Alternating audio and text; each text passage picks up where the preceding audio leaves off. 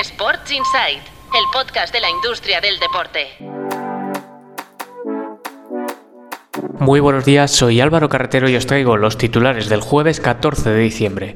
Arrancamos hoy con Asobal, donde sigue el conflicto con la federación. Después de alcanzar un acuerdo para reconvertir la Copa España, ahora los clubes renuncian a disputarla y alegan que la federación no respetará sus acuerdos audiovisuales ni de patrocinio.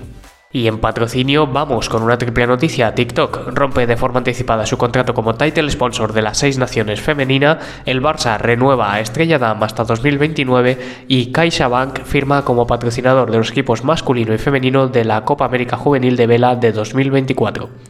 Y hoy vamos con una noticia que francamente parecía imposible hace unos meses. La Federación Española de Fútbol normaliza relaciones con MediaPro tras haberla excluido de todos los concursos audiovisuales y del bar en la época de Luis Rubiales. MediaPro se ha adjudicado los servicios del bar hasta 2028 y Hawkeye por su parte se ha quedado los del fuera de juego semiautomático y más federaciones, en este caso la de atletismo, que firma un acuerdo con Telefónica para monitorizar a los atletas. Les dará acceso directo a la tecnología de rendimiento deportivo para que puedan tener todas las métricas mientras compiten en directo o mientras entrenan.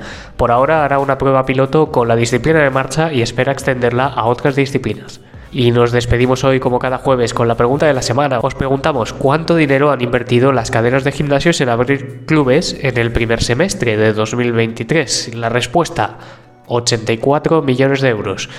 Los datos, ya sabéis, extraídos de tu Playbook Intelligence, nuestra plataforma de inteligencia de mercado. Si tienes curiosidad por utilizarla y por acceder a nuestras fuentes de datos, escríbenos a intelligence.tuplaybook.com.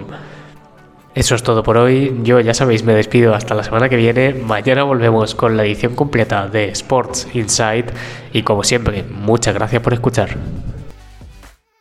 Sports Insight, el podcast de la industria del deporte.